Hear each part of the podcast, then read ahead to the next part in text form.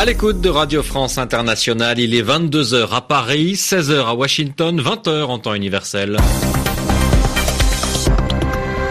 Nathanaël Vitran. Bienvenue dans cette édition du journal en français facile que j'aurai le plaisir de vous présenter avec Céline Pellarin. Bonsoir Céline. Bonsoir Nathanaël, bonsoir à tous. À la une, les États-Unis encore sous le choc après l'attaque de Charlottesville.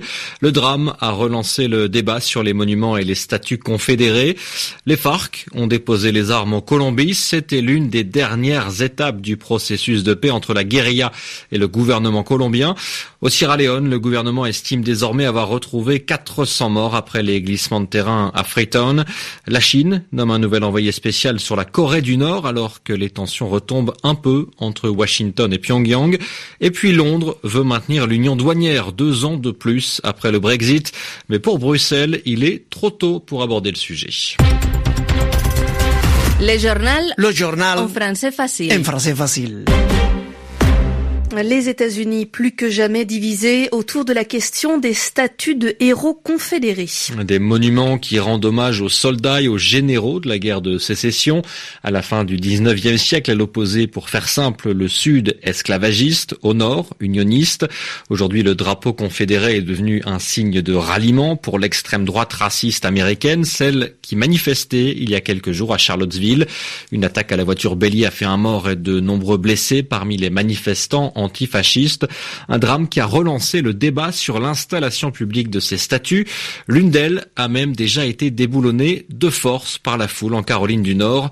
À New York, la correspondance de Grégoire Pourtier. Un centre de recherche a listé 1500 références publiques à la Confédération et à ses héros dans tout le pays, des noms de villes, de parcs ou d'écoles, mais aussi des jours fériés respectés officiellement dans six États. Il y a surtout plusieurs centaines de monuments dans 24 États du Sud et cela fait plusieurs mois que certaines administrations ont décidé de revoir leur mise en valeur. La Nouvelle-Orléans a ainsi retiré plusieurs statues de son centre-ville, souhaitant les installer dans des endroits dédiés et pédagogiques pour expliquer leur signification. Mais les événements de Charlottesville pourraient bien encore intensifier le débat et accélérer le mouvement. Plusieurs nouvelles villes, dans le Maryland, le Tennessee, le Kentucky ou encore au Texas par exemple, ont annoncé depuis ce week-end qu'elles allaient se pencher sur la question. En Floride, un monument a été déplacé dès hier pour être rendu à l'organisation qu'il avait érigée en 1904. Mais d'autres opérations ont été plus violentes. Lundi, la statue d'un soldat confédéré a été déboulonnée en Caroline du Nord par une foule en colère et le shérif de Durham compte bien interpeller les responsables. De même que sera poursuivi le jeune de 17 ans qui, très certainement pour des raisons opposées, a lui détruit lundi encore l'un des fameux grands panneaux de verre du mémorial de l'Holocauste à Boston. Grégoire Portier, New York, RFI. C'était le plus vieux conflit d'Amérique latine et cette fois, il est officiellement terminé. La guerre qui a opposé pendant 53 ans la rébellion FARC à l'armée en Colombie. Un accord de paix a été signé l'an dernier et la dernière étape prévoyait le désarmement complet de la guérilla. Cette étape est terminée. Les FARC ont remis leurs dernières armes à la mission de l'ONU. L'occasion d'une cérémonie dans un village reculé du nord-est du pays. Elle a eu lieu en présence du président et prix Nobel de la paix Juan Manuel Santos et d'un des chefs des FARC, Ivan Marquez, Véronique Guémard. C'est le dernier souffle du conflit. Une nouvelle phase commence dans la vie de notre nation, a déclaré Juan Manuel Santos, vêtu d'une chemise blanche et d'un pantalon clair, coiffé d'un chapeau pour se protéger du soleil écrasant du département de la Guajira. Le président était accompagné du haut commissaire à la paix, Sergio Jaramillo, et du chef de la mission de l'ONU en Colombie, le français Jean Arnaud, qui a confirmé qu'au total, la guérilla des FARC avait remis 8112 armes et près d'un million trois cent mille cartouches qui ont été incinérées par les observateurs internationaux. Devant les deux derniers conteneurs blanc siglé ONU, rempli des 250 dernières armes et d'explosifs. L'un des chefs des FARC, Ivan Marquez, a ajouté que désormais commence le programme de réinsertion des guerrieros à la vie civile. Il a insisté sur les mesures de protection après l'assassinat de certains de leurs membres. Nous ne voulons plus d'assassinat politique, a-t-il martelé. Il en a profité pour annoncer que les FARC formeraient un mouvement politique qui pourrait s'appeler la Force alternative révolutionnaire de Colombie. Juan Manuel Santos a fermé le dernier conteneur avec un cadenas et le convoi s'est mis mise en route direction le centre du pays où ces armes seront détruites et utilisées pour la construction de trois monuments qui seront érigés en Colombie, à Cuba et aux Nations Unies. Véronique Guémard. Le bilan s'alourdit au Sierra Leone après les inondations et les glissements de terrain qui ont emporté lundi des dizaines d'habitations à Freetown, la capitale. Les autorités parlent désormais de 400 morts, 100 de plus que lors des dernières estimations. Il reste encore des centaines de disparus et les secours craignent donc un bilan beaucoup plus lourd encore. Débordé, le président sierra-léonais a lancé un appel à l'aide de la communauté internationale, d'autant qu'en plus de soigner les blessés, de retrouver les corps, il va falloir apporter une aide d'urgence à des milliers de sans-abri. Six organisations humanitaires interpellent le patron de l'ONU sur la situation en Centrafrique. Parmi elles, Action contre la faim et Première Urgence. Elles implorent Antonio Guterres de prendre des mesures immédiates alors que les violences et la crise humanitaire pèsent lourdement sur les populations. Elles constatent que plus de 820 civils ont été tués depuis le début de l'année. L'attention retombe d'un cran entre Washington et Pyongyang. La Corée du Nord a renoncé pour l'instant à mettre à exécution sa menace de tirer quatre missiles en direction de l'île américaine de Guam. de son côté, le chef de la diplomatie américaine, Rex Tillerson, assure que les États-Unis restent ouverts au dialogue avec le régime nord-coréen. Dans ce contexte, Pékin vient de nommer un nouvel envoyé spécial pour les affaires nord-coréennes, un diplomate de carrière, alors que la Chine souhaite un retour à la table des négociations. Heike Schmidt. C'est l'un des postes les plus ingrats que la diplomatie chinoise a à offrir.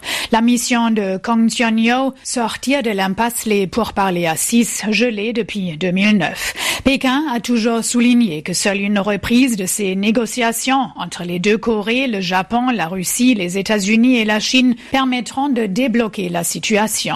Or, ni Donald Trump ni Kim Jong-un, emportés tous les deux dans une guerre des mots, ne montrent la moindre volonté de reprendre le fil du dialogue. L'éditorialiste du très officiel journal Global Times l'a d'ailleurs constaté avec amertume. Pékin n'est pas en mesure cette fois-ci de ramener au calme Washington et Pyongyang. Kong Chang-yo sera-t-il plus efficace que son prédécesseur? L'année dernière, Wu Da-wei s'était rendu à Pyongyang pour appeler ses frères nord-coréens à la retenue en vain.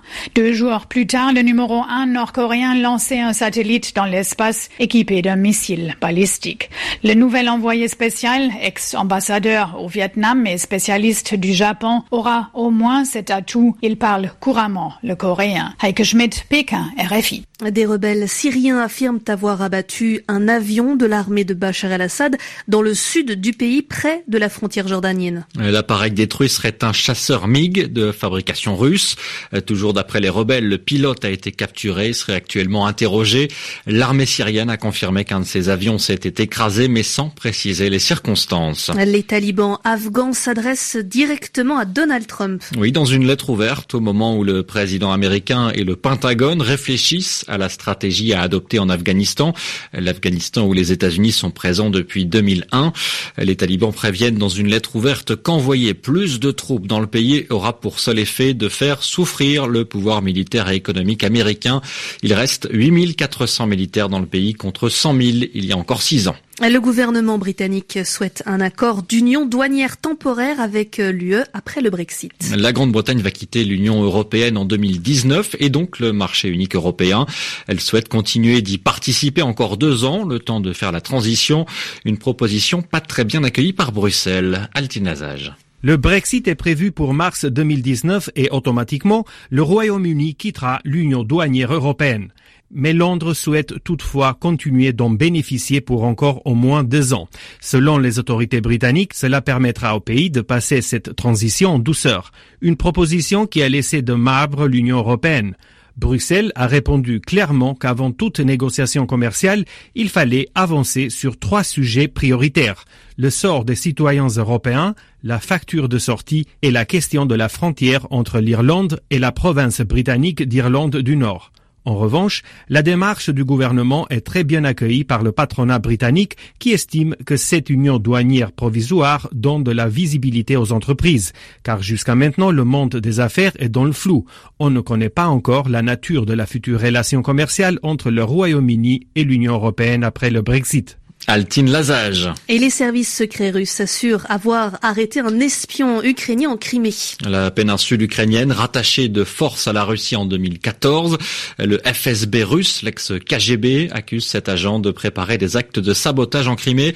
Les services ukrainiens démentent et affirment que la Russie cherche avant tout à faire peur à la population. 22h10 ici à Paris.